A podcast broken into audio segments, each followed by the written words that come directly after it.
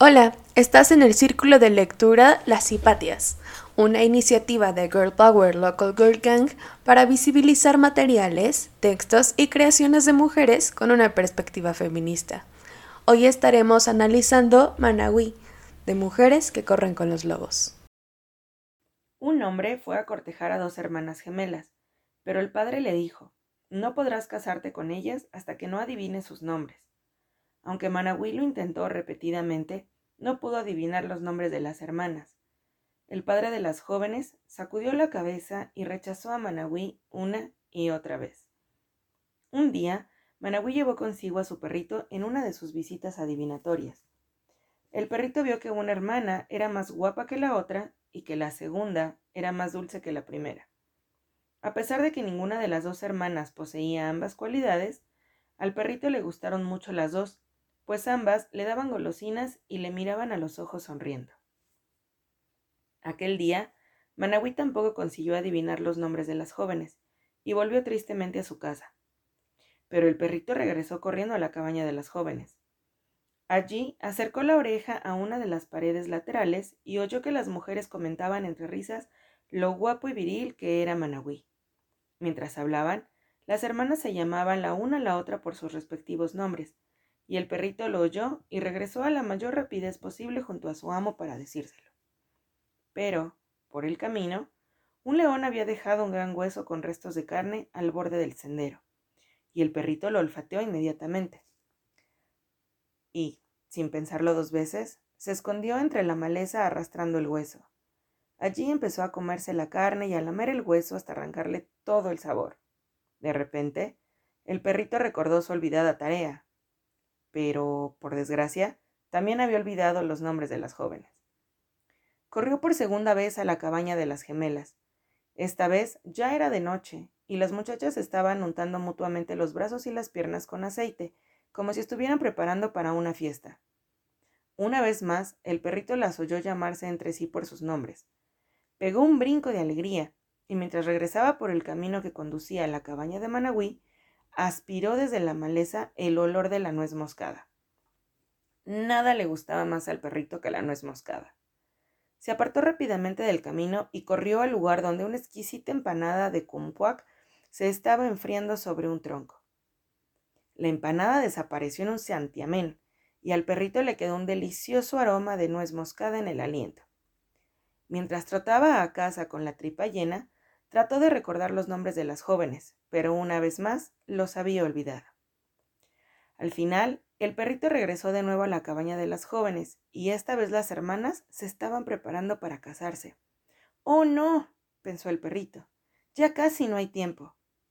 Cuando las hermanas se volvieron a llamar mutuamente por sus nombres, el perrito se grabó los nombres en la mente y se alejó a toda prisa, firmemente decidido a no permitir que nada le impediría comunicar de inmediato los dos valiosos nombres a Managüí. El perrito en el camino vio los restos de una pequeña presa recién muerta por las fieras, pero no hizo caso y pasó de largo. Por un instante le pareció aspirar una varada de nuez moscada en el aire, pero no hizo caso, y siguió corriendo sin descanso hacia la casa de su amo. Sin embargo, el perrito no esperaba tropezarse con un oscuro desconocido que, saliendo de entre los arbustos, lo agarró por el cuello y lo sacudió con tal fuerza que poco faltó para que se le cayera el rabo. Y eso fue lo que ocurrió mientras el desconocido le gritaba Dime los nombres. Dime los nombres de las chicas para que yo pueda conseguirlas. El perrito temió desmayarse a causa del puño que le apretaba el cuello, pero luchó con todas sus fuerzas, gruñó, arañó, golpeó con las patas y al final mordió al gigante entre los dedos. Sus dientes picaban tanto como las avispas. El desconocido rugió como un carabao, pero el perrito no soltó a la presa. El desconocido corrió hasta los arbustos con el perrito colgando de la mano. Suéltame, suéltame, perrito, y yo te soltaré a ti, le suplicó el desconocido. El perrito le gruñó entre dientes. No vuelvas por aquí, o jamás volverás a ver la mañana. El forastero huyó hacia los arbustos, gimiendo y sujetándose la mano mientras corría, y el perrito bajó medio rengueando y medio corriendo por el camino que conducía a la casa de Managüí. aunque tenía el pelaje ensangrentado y le dolían mucho las mandíbulas, conservaba claramente en la memoria los nombres de las jóvenes, por lo que se acercó cojeando a Managüí con una radiante expresión de felicidad en el rostro. Managüí lavó suavemente las heridas del perrito, y éste le contó toda la historia de lo ocurrido y le reveló los nombres de las jóvenes. Managüí regresó corriendo a la aldea de las jóvenes, llevando sentado sobre sus hombros al perrito cuyas orejas volaban al viento como dos colas de caballo. Cuando Managüí se presentó ante el padre de las muchachas y le dijo sus nombres, las gemelas lo recibieron completamente vestidas para emprender el viaje con él. Le habían estado esperando desde el principio. De esta manera, Managüí consiguió a las doncellas más hermosas de las tierras del río, y los cuatro, las hermanas, Managüí y el perrito, vivieron felices juntos muchos años. Cric crack crado, este cuento se ha acabado. Cric crack cron, este cuento se acabó.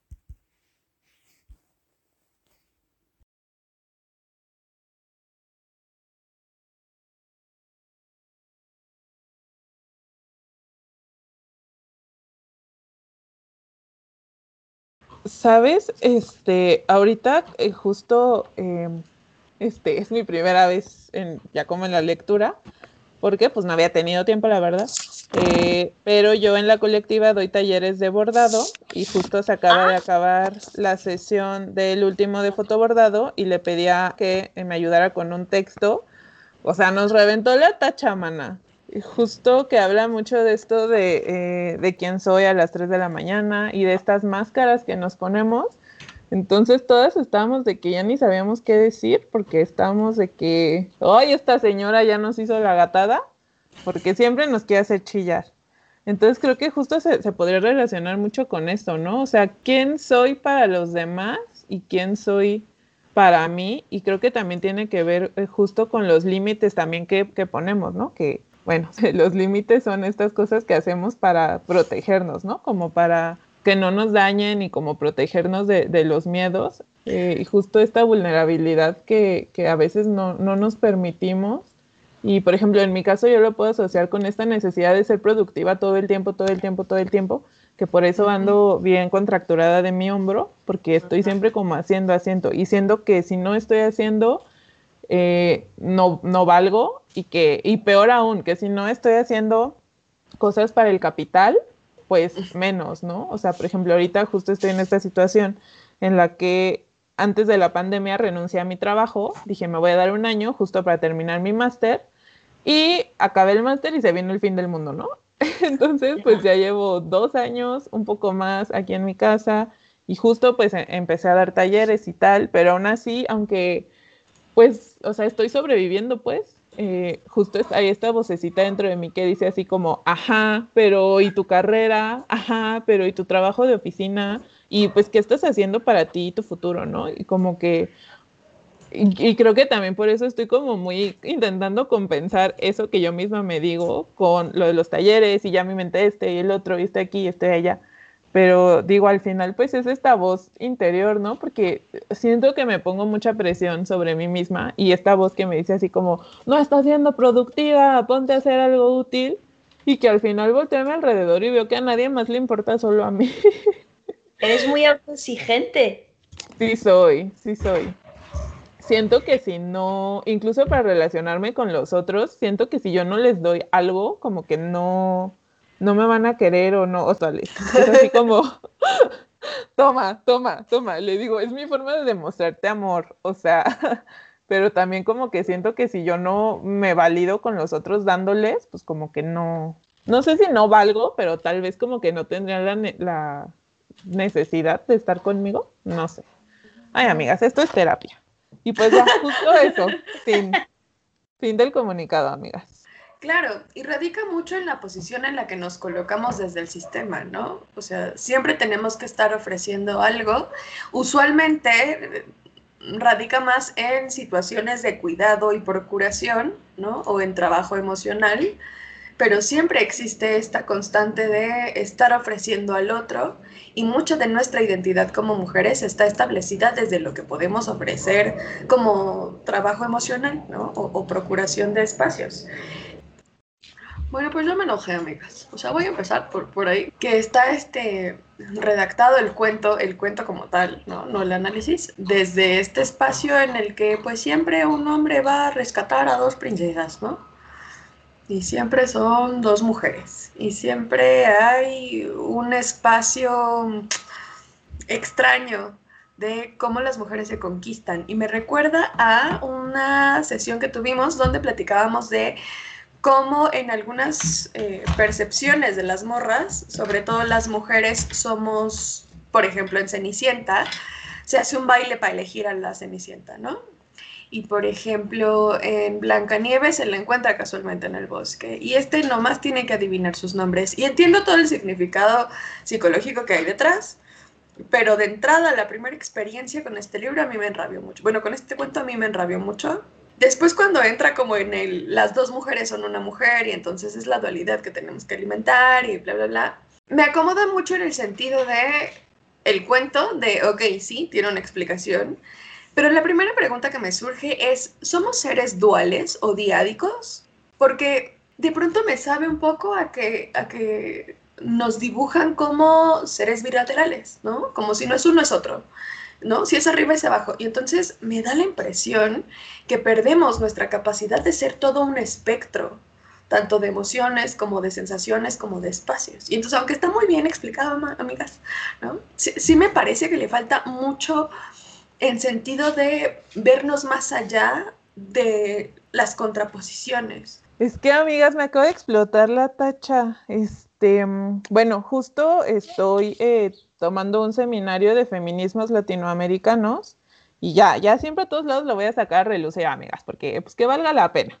Pero justo ahorita diciendo esto de la conquista, digo, es que eso es súper, súper, este, colonial y nos habla de extractivismo de los cuerpos, ¿no? Justo esta frase que se escucha mucho de eh, ni las, ni los territorios ni, ni las mujeres somos, ¿cómo? Ni las mujeres ni la tierra somos territorio de conquista eh, y justo tiene que ver mucho, por ejemplo, con el feminismo comunitario, que hablan de que el cuerpo y el territorio son uno mismo, ¿no? O sea, tu cuerpo es tu territorio y también eh, el, no solo como el espacio físico que ocupas, sino como todo, ¿no? La temporalidad y el espacio y tal. Y justo esto de los binarismos, pues es que eso también es algo súper colonial, ¿no? En uno de los textos que estaba leyendo del feminismo comunitario en Bolivia, eh, es un, librito muy chiquito que se llama Decolonizar la memoria, decolonizar los feminismos, y habla justo, un, capítulo en específico decía decolonizar el tiempo. Y yo dije, ¿qué? ¿Cómo que el tiempo es colonial?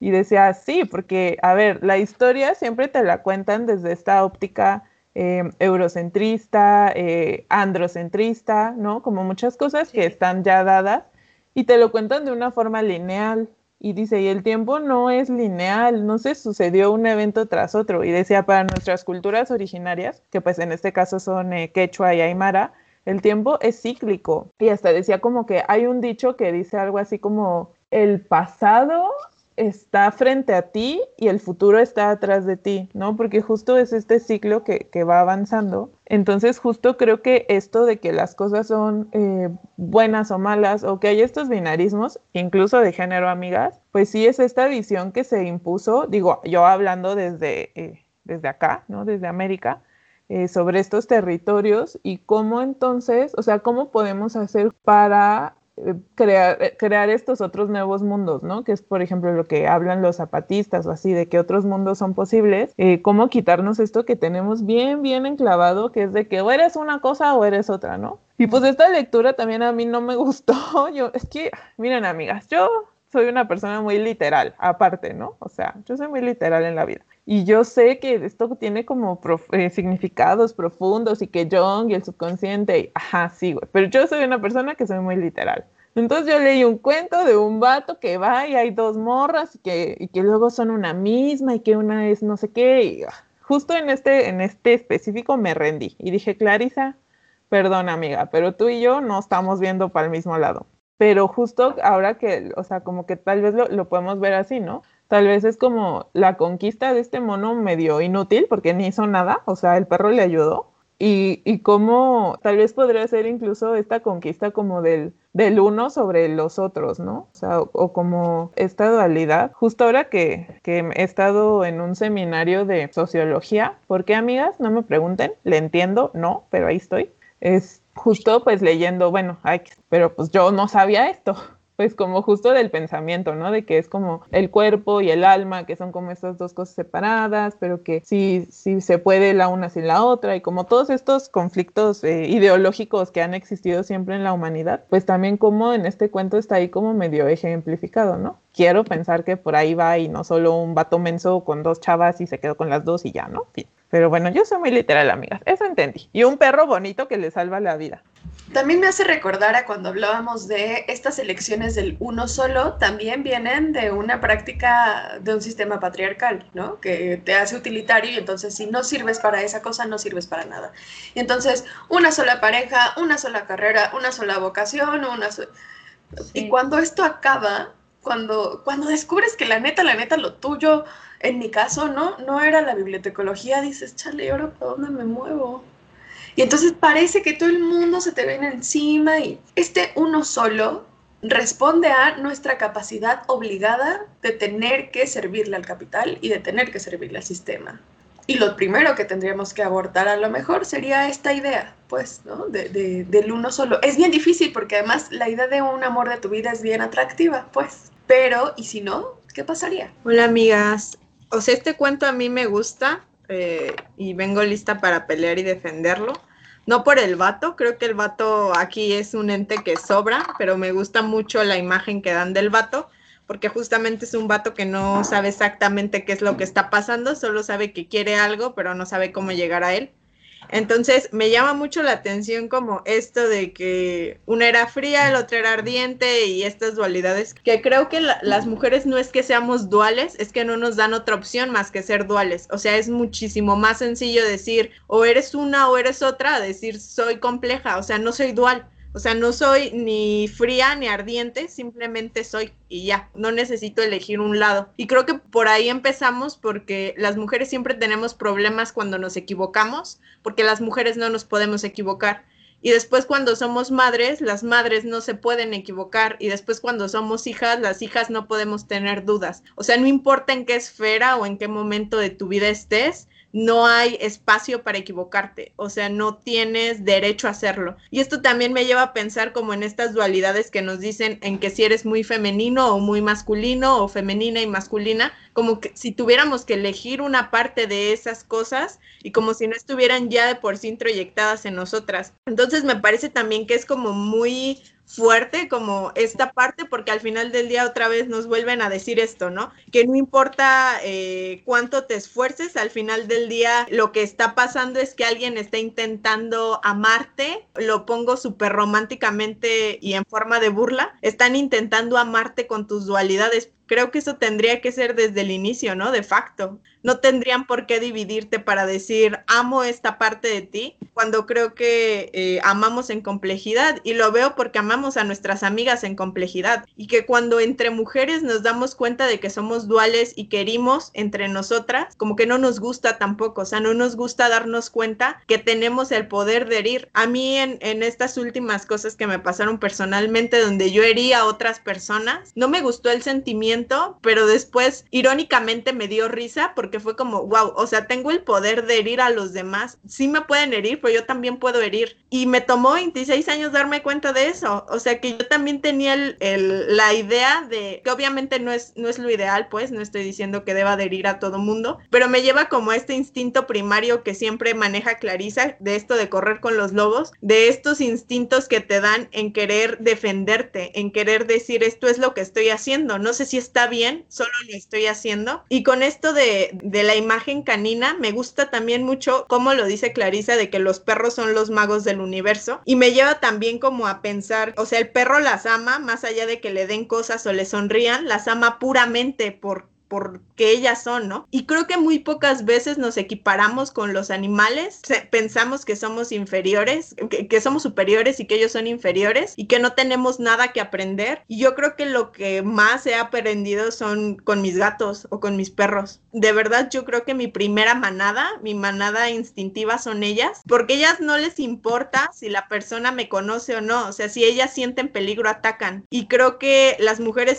hemos sido domesticadas tal cual como dicen que el perro es parecido al lobo, solo que un poco más civilizado. Yo creo que las mujeres tenemos este arquetipo también de decir, o sea, soy una mujer, pero soy civilizada. O sea, no apuñalo, no miento madres, no me agarro a golpes. No porque no quiera, sino porque sé que no debo. Entonces, creo que hay una diferencia muy grande ahí entre justo lo que necesitamos y lo que queremos en ese momento. Y me gusta también poniendo como otro punto sobre la mesa lo del perrito que tiene estos apetitos, ¿no? Y que incluso el perrito se desvía de sus primeros deseos por ir otra vez como a comer o por lo que se le atraviesa en el camino, aunque su propósito es ese. Terminas de estudiar una carrera, te casas, tienes hijos y ahora qué? O sea, seguiste como el modelo que todo mundo decía, pero genuinamente cuánto del modelo era para ti o cuánto de, de lo que estabas haciendo tienes derecho a renunciar a la mitad de, de, de donde estás parada. Este, justo pues pensando en esto de los, de los arquetipos, pues justo lo, lo, tenemos muy claro en la historia del arte, ¿no? O sea, en la historia del arte está la representación, eh, bueno, del arte, porque es lo que yo sé, pero en la historia bíblica y tal, eh, estos arquetipos de la buena mujer o la mala mujer, ¿no? Tenemos a Eva y a Lilith, que incluso esa comparación se me hace bien horrenda, porque Eva es la fértil y Lilith es la mujer estéril, madre de demonios, ¿no? Entonces es como, wow, wow, o sea, si soy estéril, soy mala mujer. Pues sí, porque justo vienes a este mundo a dar vida y si no lo haces, pues tache, ¿no? No existes, no sirves. Y justo en la historia del arte, pues eso se va replicando, ¿no? La, siempre la buena mujer, la damisela en apuros, la princesa, casta, virgen, ¿no? Y las prostitutas. También tenemos eh, este arquetipo de la femme fatal, ¿no? Que es como la peor mujer porque juega con los hombres y sus sentimientos y los destroza. Entonces, justo tenemos como solo estas dos opciones, ¿no? Incluso dentro del arte eh, hay, hay, pintoras famosas que representaron ciertos arquetipos de, de, formas diferentes. Por ejemplo, hay este, este cuadro que es de un pasaje bíblico eh, que es Susana y los viejos, que justo Susana se estaba bañando y llegaron unos viejos a verla. Y generalmente todos en el Renacimiento, los hombres que pintaban ese motivo, la pintaban a ella como desnuda y como exhibiéndose, o sea, y, y los, los, hombres percibiéndolas como lujuriosa y así. Pero es interesante ver cuando llegó una mujer, que era Artemisa, no recuerdo su apellido, eh, los pintó, la pintó a ella pues apenada, ¿no? Porque aparte la acusaron de que ella los estaba seduciendo y la llevaron a juicio y, y ya hay un drama, ¿no? Ya saben, la Biblia es drama. Ajá, y justo en el cuadro que lo pintó ella, ella está como tapada y pudorosa y los hombres se ven malvados, ¿no? Entonces también cómo reaccionamos ante lo que nos pasa, pues es mucho dentro de estas dos cosas y no tenemos mayores, mayor opción de decidir, ¿no? Porque justo aunque alguien te haga un daño, la que se apena, la que se avergüenza y todo eso, eres tú. Y pues justo viene de todo esto que solo podemos ser o, o infértil o fértil y ya. Gracias por participar. Si todos tenemos la correspondencia a un animal salvaje, me llama mucho la atención que en las mujeres, en los textos anteriores, la mujer salvaje se manifieste como esto que quiere ser liberado y que siempre lo sabe todo y que lo que no sabe de todos modos te lo va a advertir, ¿no? O sea, te dice, mira, no sé, pero por aquí no se siente chido. Pero en estas representaciones, particularmente en la de Manawi, nos está hablando de un ser salvaje de los varones que busca lo que genuinamente desean. Y entonces volvemos a estas dualidades sistémicas donde las mujeres siempre somos reprimidas y los varones por estar todo el tiempo en contacto con absolutamente todo el mundo pierden el contacto consigo mismos y por lo tanto con aquello que genuinamente desean. Y me recuerda un poco a, a Harry Potter y el espejo ese, ¿no? Que a todo mundo le gusta ir y ver el espejo y ver lo que su corazón genuinamente desea. Y yo pienso, ¿Por qué siempre son varones los que aparecen frente a ese espejo? ¿Y por qué ninguna morra lo necesita? O sea, ninguna de las protagonistas de esta película se sienta y dice, ay, vamos a ver qué es. Nadie, o sea, siempre son hombres. Ajá. Güey, estoy como de que... porque sí, justo estaba recordando y sí es cierto, ¿no? Porque incluso... ah, Es que, es que está bien chistoso este tema, fíjate, ahora que lo mencionas. y también como lo que ve cada quien, ¿no? Eh, justo me acuerdo que Ron se para y ve que está ganando el mundial, el mundial de Quidditch y todos están así como, ah, y por fin es el centro de atención en algo, ¿no? Porque es este personaje que tiene 80 mil hermanos y que él es el, un cero a la izquierda, ¿no? Y pues Harry este tema de su familia y no sé qué. Incluso pues cuando lo, lo, lo ayudan, que está frente al espejo. No, o sea, bueno, pues que, amigas, yo tengo ahorita un tema con, ya saben todo lo que pasó con J.K. Rowling y así, y pues ya saben que, pero bueno, eso no tiene que ver con Harry Potter. Eh, y justo, ¿no? Igual cuando se le aparece la piedra filosofal, que pues es como él mismo, ¿no? Así como, hey, mira, y es como, güey, era tan difícil sentir en tu bolsa que estaba ahí contigo. o sea, ¿por qué tuviste que ir y pararte y que te enseñara así como, eh, eh, o sea, estaba ahí contigo, o sea, y creo que sí tiene mucho esto que ver, ¿no? Que necesitan eh, como esta otra cosa que les diga, incluso en las relaciones de, de pareja, ¿no? Que después de mucho tiempo de decirles como, hey, quiero esto, necesito esto, un día despiertan y dicen como, hey, tengo la mejor idea del mundo que es darte esto que te he estado pidiendo los últimos 13 años. Y tú es así de, ah, gracias ajá, por hacerme caso. Parote. Ay, no manches, qué genio eres. No, o sea, yo hablo por mí, hermana. O sea, bueno, fuera que de ti. ¿En qué momento lo externo tiene que mostrarnos? Entiendo que necesitemos estímulos para descubrir qué queremos, lo entiendo. Pero que haya un algo externo que tenga que decirte lo que deseas es esto, me parece una cosa súper ruda. Porque implica esto, la profunda desconexión con nosotras mismas, o con ellos mismos, pues, con este animal salvaje, y la incapacidad de performar de otra forma que no sea a través de los otros. Y entonces a mí me asusta un poco, porque tiene sentido que cuando los preguntamos quiénes somos a las 3 de la mañana, ¿no? Desnudas frente al espejo acabando de llorar, no tengamos idea de quiénes somos, porque no hay un otro que nos esté mostrando nuestras capacidades y posibilidades. Luego entonces, también me hace mucha gracia cómo este es uno de los pocos cuentos en los que esta figura masculina no está representada como Barba Azul, por ejemplo, que era un cabrón y entonces que se madreaba a todo el mundo y que quería este, ¿no? irsele encima a todos, sino como una parte mucho más noble, como un voy a admitir que no sé. Justo este cuento los posiciona en este espacio en el que ellos no son quienes dominan. Me llama mucho la atención cómo se va transformando la postura, porque después se habla de que cuando las morras empezamos a invertirle mucho tiempo y mucho esfuerzo al otro porque entienda algo, el peor es que el otro no quiere aprender. Y me cuestiono mucho de nuestras capacidades entonces o de nuestras obligaciones educadoras. ¿Cuánto tendríamos que enseñarle al otro a cómo ser con nosotras o cuáles son nuestros límites? Y entonces pensemos en las relaciones múltiples, ¿no? Digamos, esto, lo de las amigas. ¿Por qué es más difícil que entre amigas nos pongamos un límite y es mucho menos útil regularmente que con parejas? Porque pareciera que ahora está de moda, ¿no? Hacer tu listita de límites y decirle al otro, mira, aquí está, estos son mis límites. ¿Jalas o no jalas? ¿no? Y, y con amigas, ¿cuántas veces lo han necesitado? Con estas relaciones que llevan tiempo y que se van moldeando y que van aprendiendo del otro, ¿cuántas veces genuinamente han necesitado decir, esto no? No digo que nunca. ¿Cuántas veces? O sea, en comparativa, ¿cuántas veces? Yo estaba clavadísima con lo que estabas diciendo tú y de repente fue como, claro, sí, hablar, prender el micrófono. Yo algo en lo que pensaba y fue el, el, las primer, el primer párrafo del cuento me, me, molestó muchísimo. O sea, fue como, si las mujeres quieren que los hombres la entiendan, las entiendan, lo que tienen que hacer es esto. Y entonces, estas son las 10 cosas que los hombres quieren que hagas que no has hecho. Y ese pedazo me molestó mucho, sobre todo viniendo de este libro, que hasta ahora había sido un libro en el que me había parecido muy sencillo abrirme y aprender. Pero después me acordé que hace poco estuve escuchando, no me acuerdo ahorita cómo se llama esta persona, pero estaban hablando sobre cómo a veces tenemos la idea de que cuando estamos en una relación con otra persona, y esto tiene mucho que ver con, con la idea de amor romántico, cuando estamos en una relación con otra persona, esta persona nos va a entender perfectamente. O sea, esta, esta es la persona que entiende exactamente todo lo que está pasando en mi cabeza. Y entonces cuando la otra persona no entiende perfectamente lo que está ocurriendo en mi cabeza, esta persona ya no me sirve. Y de igual forma, se supone que yo entiendo perfectamente esta persona y cuando no la entiendo perfectamente, esta persona ya no es la persona en la que me enamoré. Y pues no, o sea, en realidad, no, no hay man o sea, nadie nunca nos va a entender perfectamente. Me acuerdo mucho esta idea de, seguro la han escuchado, o sea que nunca la piel puede tocar a la piel porque están los átomos, o sea, están, están los átomos y entonces como están los átomos se, se repelen entre ellos. Y siempre está esta capita en donde no te tocas, o sea, no, no, no te tocas y no tocas a otros. Estamos en una profunda y absoluta soledad, o sea, en realidad estamos solo nosotras con nosotras mismas y ya.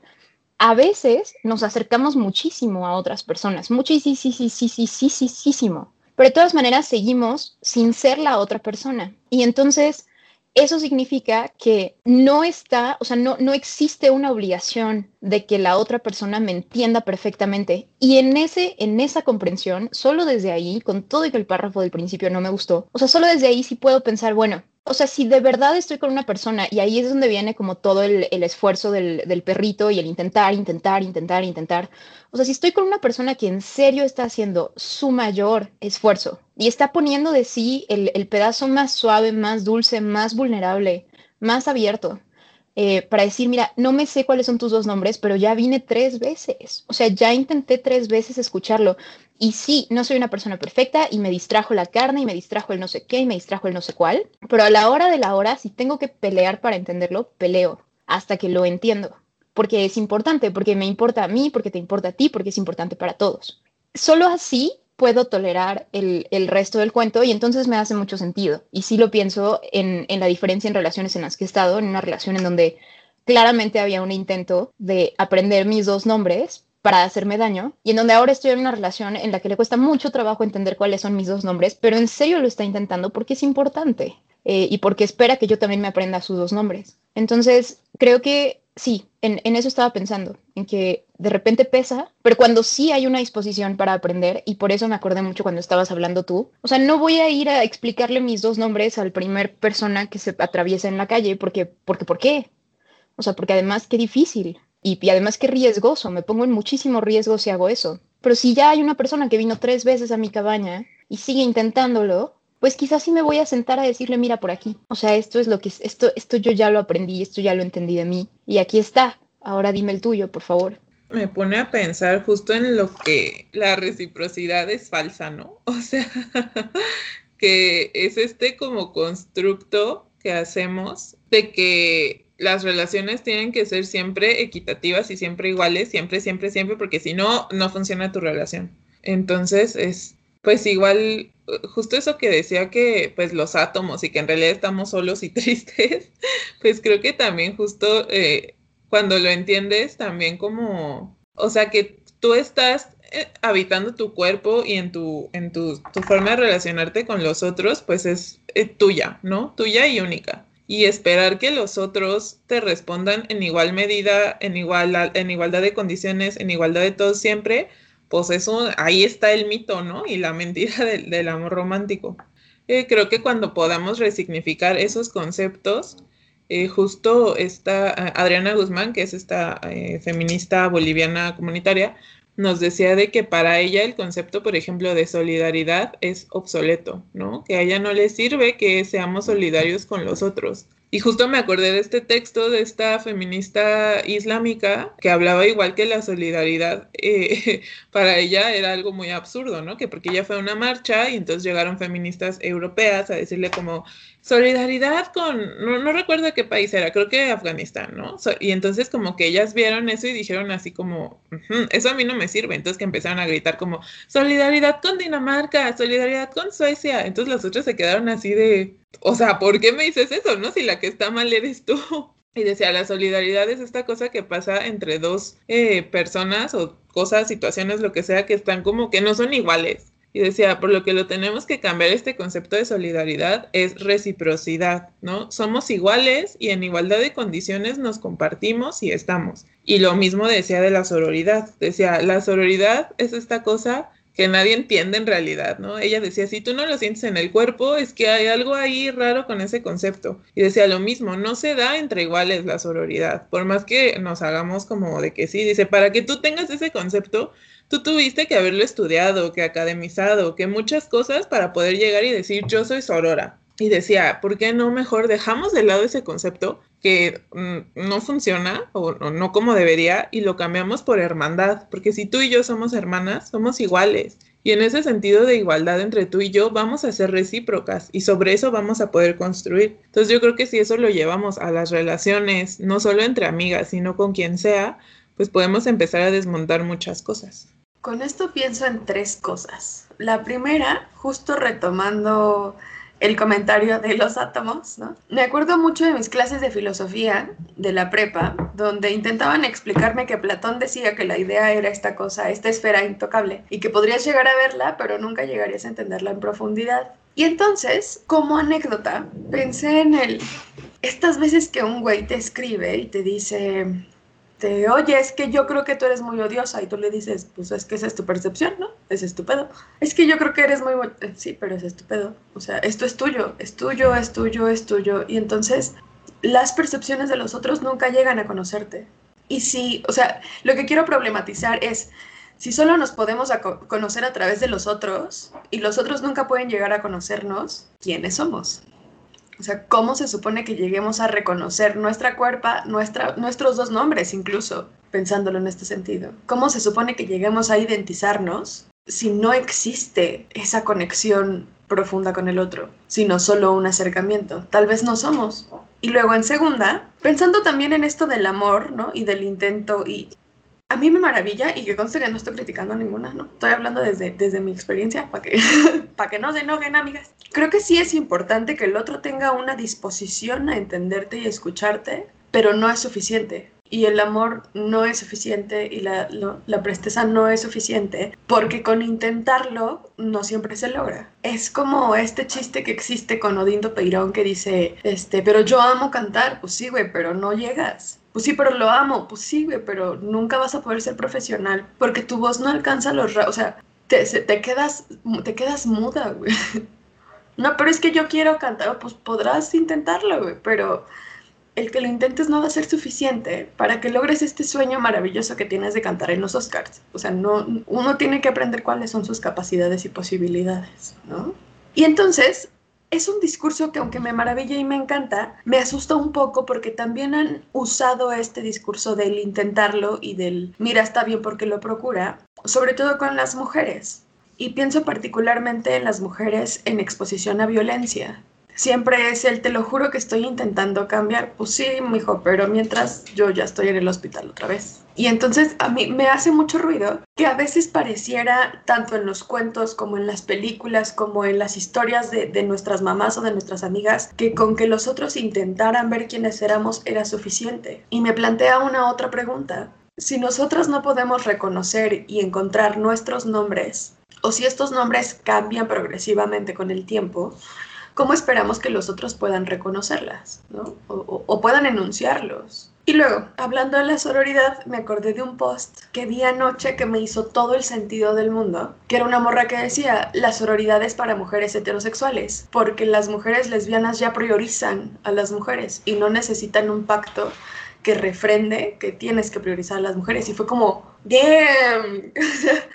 por más que no queramos, seguimos ejerciendo mecanismos de distinciones. Seguimos haciendo feministas de primera y segunda categoría, ciudadanas de primera y segunda categoría. Y entonces me da la impresión que muchos discursos, aunque están hechos con toda la buena intención, como lo dice hace ratito, si no se sienten en la tripa, igual y estamos nomás revolcando al gato para ver qué sacamos y no necesariamente creando nuevos discursos y posicionándonos en nuevos lugares. A mí este último post me hizo ruido. También, o sea, querría como, como preguntar, o sea, que explicaras un poquito más lo que, lo que significó para ti. A mí me hace ruido porque yo no creo, yo no soy una mujer lesbiana, soy una mujer bisexual, pero me queda claro que de todas maneras hay muchas veces en las que privilegio a los hombres con todo y que esté, o sea, con todo y que esté interesada en las, o sea, ese patriarcado lo traigo adentro. Y, podrían solo gustarme las mujeres y de todas maneras existe una amplia posibilidad de que en varios momentos y espacios priorizara a los hombres porque eso aprendí y me cuesta mucho trabajo ser consciente de ello y, y no hacerlo. Entonces, o sea, yo creo que la identidad sexual no nos salva a ninguna de nada, eh, como tampoco salva a un hombre gay el, ya no ser machista. O sea, dado que ya no nos busca como objetos, entonces ahora ya no va a ser eh, machista ni violento con las mujeres, tampoco. O sea, creo que la identidad sexual no nos salva de nada. Lo que sí es que a veces nos puede dar un poco de, de luz. O sea, es mucho más es un poco más sencillo entender la importancia o el valor de, relacionarte con una mujer cuando también te estás relacionando con una mujer de manera sexoafectiva. Puedes aprender mucho de ahí, pero no te salva de nada. O sea, sigues, sigues con, el, con el riesgo absoluto de, de priorizar a los hombres como hemos sido enseñadas todo este tiempo y priorizarlos por encima de ti también. Para mí lo fue todo en el momento en el que me di cuenta que como mujer bisexual me tuvieron que enseñar o me tuve que enseñar o aprender a ver a otras mujeres a mi nivel, justo como iguales. Porque desde el pensamiento heterosexual son lo antagonista, lo que hay que erradicar, lo que hay que alejar, lo que hay que minimizar y mover. Y entonces, como mujer lesbiana, con los acercamientos que yo tengo en la comunidad, que es una comunidad, bueno, también tenemos que decirlo, ¿no? Que se trabaja, que está constantemente en deconstrucción, que crea teorías, que se preguntan, para ellas no fue una pregunta el tú priorizas mujeres, para ellas fue el amo a una mujer y por lo tanto tengo una visión distinta del mundo haciendo que esto funcione para ellas. Tendríamos que meternos en temas de heterosexualidad obligatoria y entonces preguntarnos si soltar nuestro contrato con los hombres de manera política y social está hecho a partir de estas preferencias o a partir de la deconstrucción y las preguntas que te propone estando en un espacio disidente. Porque evidentemente el mundo para las mujeres heterosexuales es muy distinto que para las mujeres bisexuales y particularmente para con las lesbianas. Porque a nosotras como heterosexuales o nosotras plantadas en heterosexualidad, no hay tanta discriminación. Aunque exista la objetificación y la sexualización, no hay tanta discriminación. Y para las mujeres lesbianas, desde que no cumplen con un rol o con, un, con una estética, ya son lo indeseable y ya son la burla de lo que es un hombre. Y entonces, ¿no? Estas bromas estúpidas que existen todo el tiempo de, este, son lesbianas y les gusta vestirse como hombres. Pues sí, güey, ¿y qué? ¿No? Bueno, y entonces, para mí lo fue todo en el momento en el que, en los espacios que yo he compartido con mujeres lesbianas, preguntarte cómo estabas no era una opción, era un ejercicio priorizarte y preocuparse por lo que tú sientes, lo que tú piensas, no lo que tu, papá te dijo que está muy bien que te haya dicho lo dijeras. ¿Tú qué piensas? ¿Tú qué sientes? ¿Tú cómo vives el mundo? Y a partir de allí fue como yo pude ir aprendiendo como mujer bisexual a priorizar a las mujeres, que dije, ah, pues sí, igual y sí es más importante que si este güey quiere que le planche la ropa, ¿no? Le cuide a una cría una de mis amigas que va a ir al doctor. O sea, igual y sí es más importante para mí, igual y sí tiene más trascendencia para mí. Para mí fue ese, esa ruptura. Este, yo tuve que aprender a negar a los hombres y para ellas lo que yo veo y lo que yo entendí fue nosotras ya estábamos antes y aprendimos a no regalar nuestro trabajo, pero si es para nosotras en igualdad, en este tú y yo somos mujeres y estamos en el mismo espacio y tenemos el mismo conflicto y tenemos los mismos símbolos, hay una conexión o una retribución distinta que no tengo que pedirte. Y entonces la sororidad se vuelve este espacio donde eso se vuelve tangible. Por eso lo pintan o por eso se denuncia como una postura política ante las mujeres. Porque no es que me tengas que caer bien, no es que tengas que ser mi amiga, es que si estás en riesgo, estamos para ti.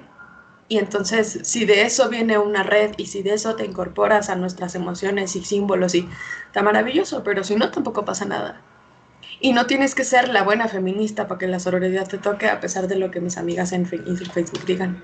El tener que hacer tangible y evidentes estas cosas sí me habla de dónde estamos paradas. Si yo no priorizo hombres, no se me tendría que hacer un pacto político donde no tenga que priorizarlos. Es no, no, no, no solo absurdo, sino es, es estéril es como decirle a un gay, no te acuestes con mujeres. Pues, güey, soy gay. O sea, no lo voy a hacer, ¿no? Porque no quiero, porque no me gusta. Fin. Estos pisos políticos en los que establecemos estas relaciones sexoafectivas, y con esto no digo que todas las lesbianas del mundo estén en el mismo lugar, porque obviamente no, ¿no? O sea, nosotras mismas como feministas no estamos todas en el mismo lugar al mismo tiempo, o sea, es imposible, ¿no? No digo que todo el ejercicio lésbico sea desde ahí, pero la politización de un ejercicio feminista desde allí sí ha priorizado a las mujeres, mucho antes de que nosotras las heteras o las bisexuales nos diéramos cuenta que podíamos hacerlo.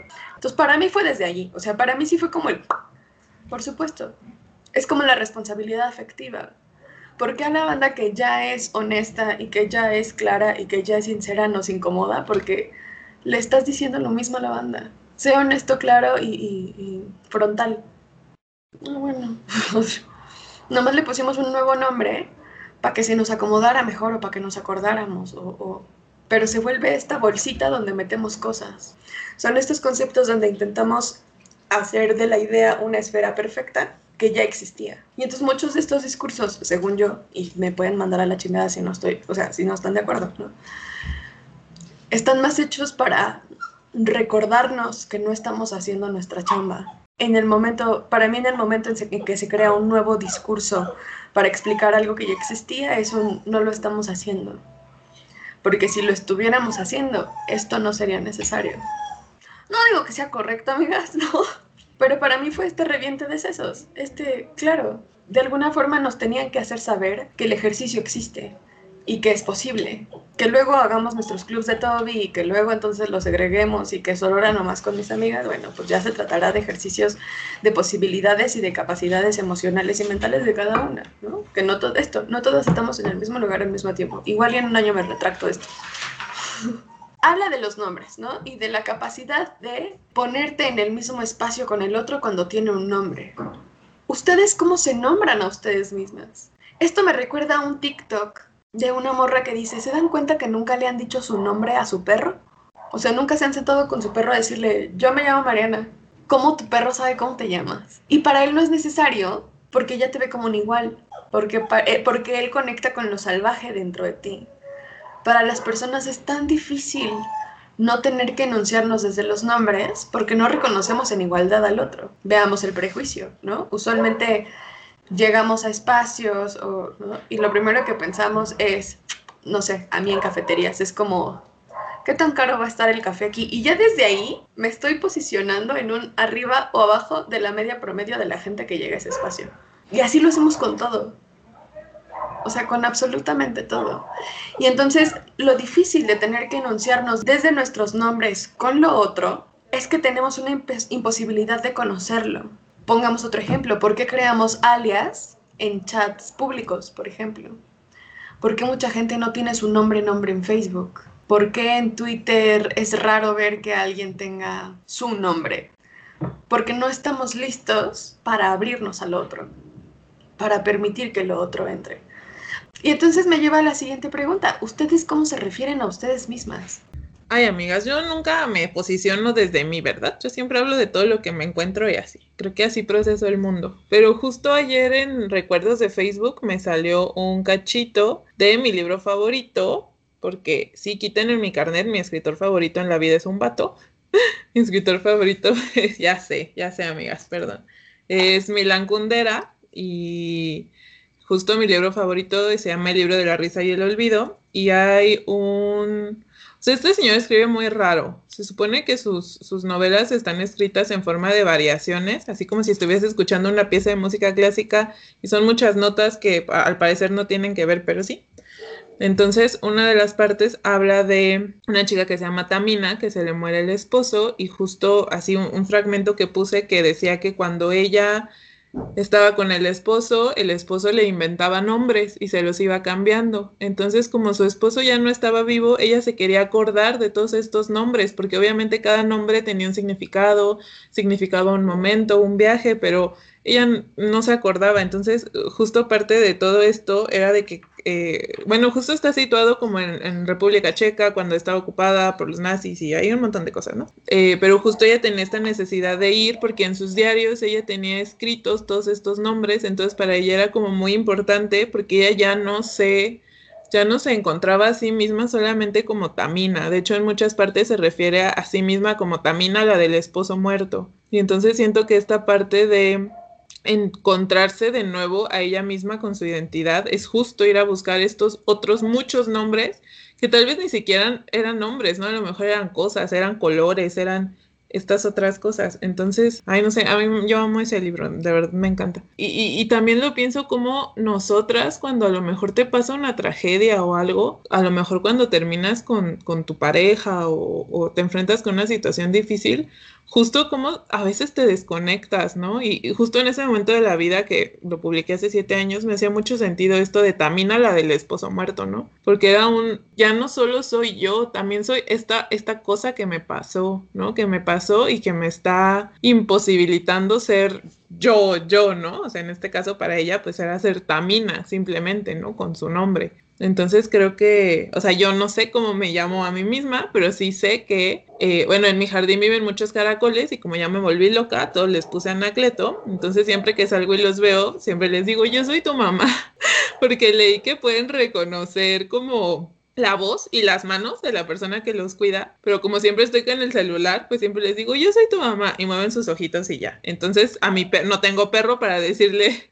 a mi perro cómo me llamo, pero para los anacletos soy su mamá creo que no tengo una respuesta específica a la pregunta de cómo me llamo a mí misma, pero lo que dijo me llamó, me llamó mucho la atención porque creo que conecta con algo de lo que hablaban después del cuento en, el libro de Clarisa. O sea, decía, bueno, una cosa es cuando estamos hablando de, de, la pareja, o sea, estamos esperando que esté esta persona que mande a su perrito, intente aprender el nombre, etcétera, etcétera, pero también esto es algo que tenemos que hacer nosotras.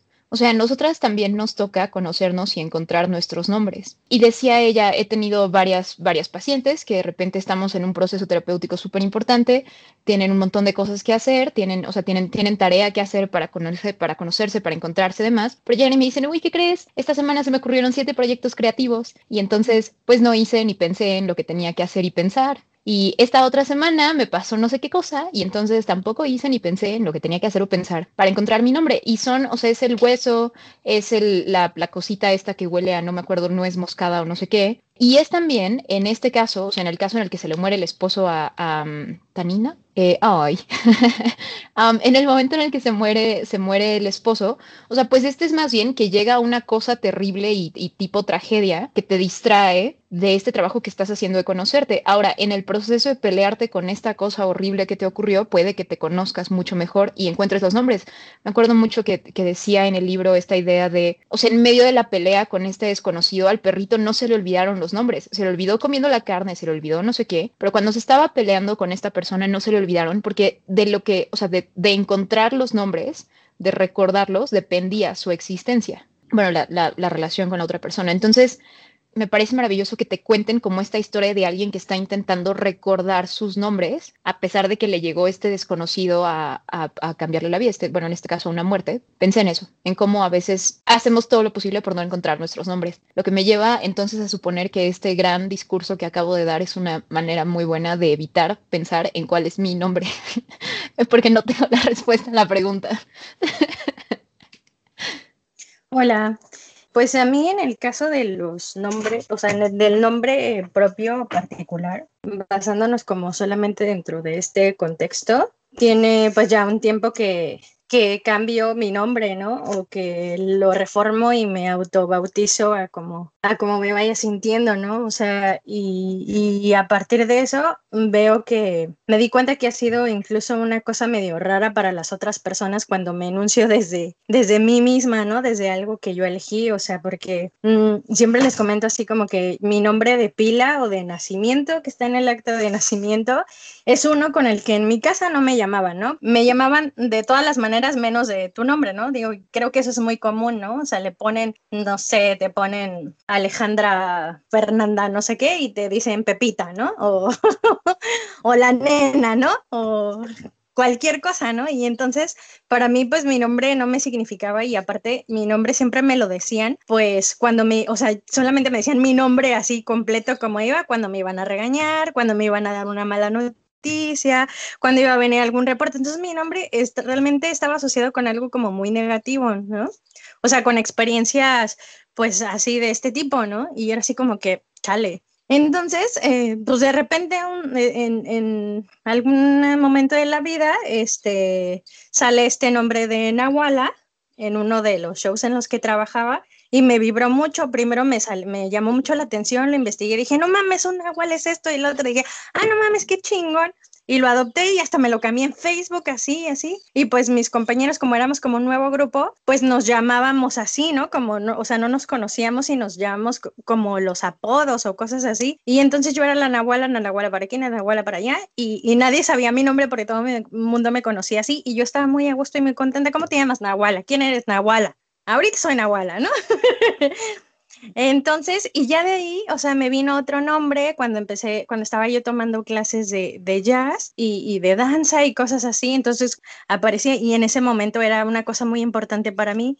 Y entonces era yo Maggie Jazz o Jazz y, y vibraba mucho y me nombraba con ese, ¿no? ¿Cómo te llamas? Pues Jazz y así. Y ese fue como durante otro periodo, periodo y de repente nació este o vino este otro nombre que es el de Mágica o en un momento llegó, lo escuché, me resonó y fue así como de, sí, ¿no?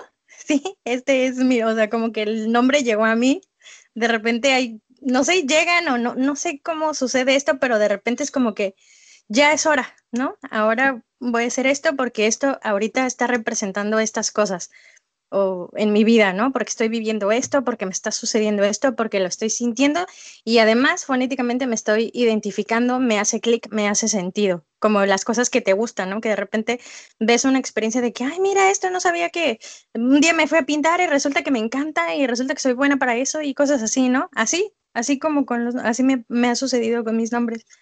Y entonces cuando me preguntan cómo me llamo, es así como que, oye, me estás preguntando, ¿cómo te llamas? O sea, ¿cómo tú te llamas a ti misma? Pues yo me llamo Mágica. No, pero ¿cómo te llamas? Mágica. no, o sea, pero ¿cuál es tu nombre? Mágica, o sea, es como que, güey, ¿quieres saber cuál es el nombre que me pusieron mis papás? Porque ese nombre no lo escogí yo. No, a mí no me preguntaron si quería tener ese nombre, ese nombre es de mis papás. Yo siempre les digo, ese nombre es de mis papás porque esa no soy yo, yo no lo elegí. A mí no me preguntaron y, fue lo que me impusieron, ¿no? Como muchas otras cosas. Y entonces ese nombre no es mío. Digo, y habrá gente que le guste su nombre y lo acepta y lo adopta y dice, ay, qué bonito, a mí sí me gusta mi nombre, qué chingón, güey. A mí me gustó un tiempo, pero pues a mí no me sirvió de nada, güey. A mí me lo pusieron, ni siquiera lo usaron, ¿no? Es así como que, y cuando lo usaron fue pues para unas maneras en las que digo, ay, pues la neta, llamarme así o, recordar esas cosas, pues no se me hace como chido, sobre todo como en un contexto positivo en el que quiero estar, ¿no? De inmediato, nada más fonéticamente, como yo creo que inconscientemente me llaman y me pongo a la defensiva, o sea, ya me puse de malas o ya me encabroné, ¿no? es así como de, ¿qué? O sea, es ya, ya, digo, o sea, me llaman así, digo, ya hay pedo, a ver qué pedo. Y entonces hay gente, o sea, cuando lo, lo llevas afuera, o sea, me ha tocado gente que no te lo reconoce, ¿no? Dice, no, no, no, a mí, pero dime cómo te llamas, o sea, y lo ven como una mamada, como una payasada o cosas así, ¿no? Así de, no, es que no te llamas así, tú te llamas así. No, a ver cómo está en tu credencial o en tu acta. A mí me vale verga, güey. O sea, no es así como, digo, a mí me, o sea, yo me llamo así, ahorita me llamo así. Si mañana te digo que me llamo Petra, me dices Petra. y entonces es una cosa, o sea, me, me, ha saltado como, me ha sorprendido como esta onda de por qué la gente a huevo, o sea, incluso cuando les dices eso te quieren llamar de forma distinta, o sea, incluso me pasó con un chavo que incluso como de broma o decir, ah, pues yo te voy a, ah, no te gusta que te digan así, ah, te voy a decir así yo, por, o sea, y se le hacía muy chistoso, ¿no?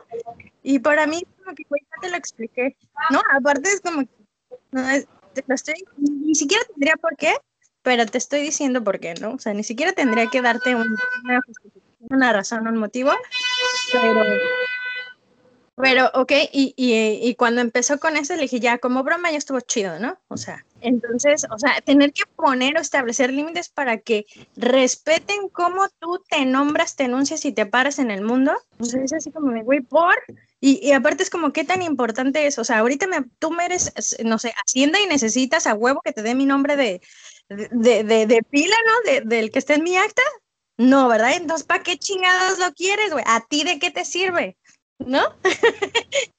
Yo entiendo mucho México en eso, pero a mí, a mí me tocó en la universidad que eh, mis roomies se acercaron a mí una vez que iban a invitar a algunos amigos y me dijeron, oye, con Adán hay un tema. Y yo así de, mm, ¿por qué? O sea, había escuchado mucho de Adán y Adán, ¿no? Y me dicen, no sé, es que Adán es pues un hombre trans, entonces por favor no le vayas a decir ella o, o sea, nada. Y para mí fue un shock porque pues yo no lo conocía, ¿no? Pero, o sea, sentí todo el miedo de por favor no, no lo hagas y, y todo. Dije, sí, o sea, sin broncas, ¿no? Y llegó Adán y Adán súper correcto, o sea, hasta te habla de usted porque pues, o sea, él es así, ¿no? O sea, oye, ¿cómo estás? Este, ¿cómo le ha ido? Y todo hasta que tú le das como el permiso de decirte de tú. ya, normal, todo bien. O sea, yo nunca como que vi a Dan como mujer, pero a ellas les tocó porque en su generación Adán entró como mujer y después fue el proceso y él llegaba a los salones y a decir, soy Adán, o sea, están aquí mis papeles y estoy en el cambio de, pues, del nombre en la universidad, pero les pido, y lo hablaba en general, que, me digan así. Y ya normal, entonces me acuerdo que ese día pues estábamos todos viendo la tele y llega otra de mis roomies con sus amigos y, y, lo mismo, o sea, fue la misma advertencia entre comillas, ¿no? Y los amigos le empiezan a decir, entonces tú eres mujer. Y, todos callados, o sea, fue como, mmm, güey, eh, ¿qué? Y él muy calmado les dijo, no, o sea, soy un hombre trans, eh, y me gustaría que me digas Adán, por eso, pero eres mujer. Y fue como, verga.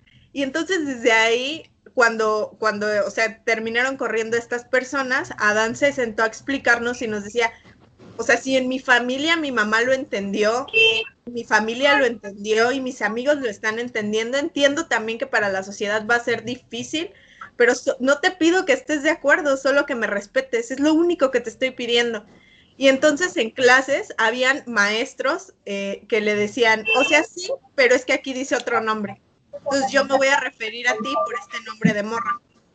Y, y, entonces, o sea, para mí los nombres no eran como algo tan importante hasta que justamente conocí a Dan y dije, claro, o sea, es que los nombres sí tienen una carga simbólica y sí son importantes, porque al final del día para Dan es este, este nuevo nacer de, de él.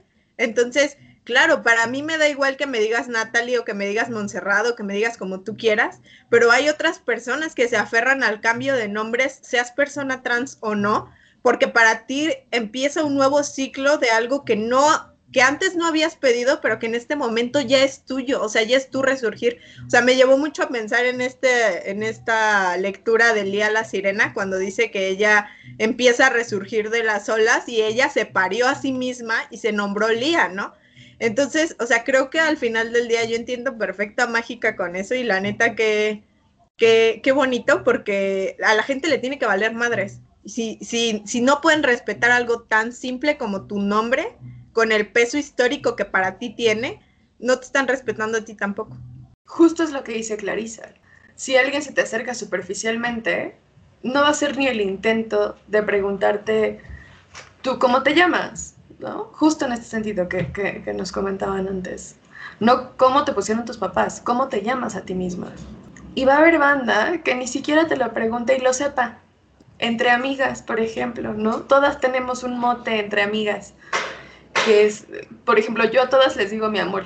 Para mí es mucho más fácil conectar con la otra desde ese lenguaje del amor. Y si alguna de ellas me dijera, no me hables así, se intenta y se hace.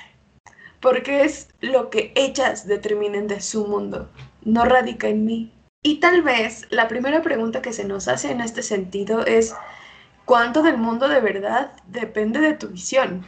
¿Cuánto del mundo de verdad habla de ti? Una cosa es que tú enuncias tu mundo, por supuesto, ¿no? Pero el mundo no habla de ti todo el tiempo y no te habla a ti todo el tiempo. Y a partir de que podamos aceptar eso es que podemos conectar, ¿no? Y soltar a este animal salvaje y decir, bueno, si quieres empatar con su emoción y con su proceso y con su momento y con su nombre, está súper bien. Y si no, no pasa nada. Y entonces dejar de intentar con la banda que de plano no va a entender que tu nombre no es como tus papás te llamaron. Que hay quienes sí, bueno, está muy bien. Hay quien no, y no pasa nada. Porque la gente tiene un nombre para identizarse a sí misma, no para que los demás depositen en el nombre la identidad que quieren que tengan. Sí, lo que a mí me ha funcionado desde que tuve este reconocimiento de mi persona con las demás es, por ejemplo, cuando conozco a alguien nuevo o así, siempre es como, ah, hola, ¿cómo te llamas? ¿no? O, que te lo presentan, siempre es como, para mí siempre es, es, es esta otra, otra pregunta que siempre hago, ¿no? Es el, de, después del hola, ¿cómo te llamas? Es, ah, ¿y cómo te gusta que te digan? Incluso con mis alumnos, ¿no? Eso lo hago mucho, mucho, mucho, mucho en, en, con los niños, cuando tengo alumnos nuevos desde que empezamos eh, y, de que empecé a manejar grupos de personas, este, pues fue así como que, ah, fulanito, sultanito, pues necesita sus nombres registrados para pagos o X o Y cosas, ¿no?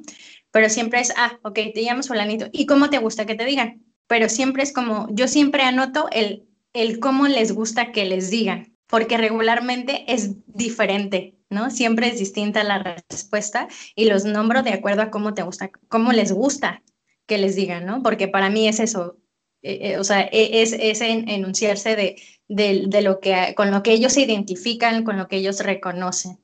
Y es así como siempre, es como que, ah, sí, hola, ¿cómo te llamas? Y, y cómo te gusta que te diga. Pensaba en este ejemplo que se nos daba de Tanina, ¿no? De, bueno, yo soy tal, la viuda de tal, ¿no? O la esposa de un muerto, ¿ok? Y pienso en cuántas veces nos hemos determinado emocional y mentalmente a partir de las cosas que nos pasan. ¿En qué momento el mote feminista es la presentación de un proceso emocional y mental? La monogamia o la no monogamia, ¿no? O sea, y entonces se habla de un proceso y también de un estatus. ¿De dónde para dónde sí vas a poder? ¿Y de dónde para dónde? Mira, la señora intolerante sale y entonces te calla. ¿Cuántas de las cosas que nos han dolido también se vuelven parte de cómo nos enunciamos en el mundo.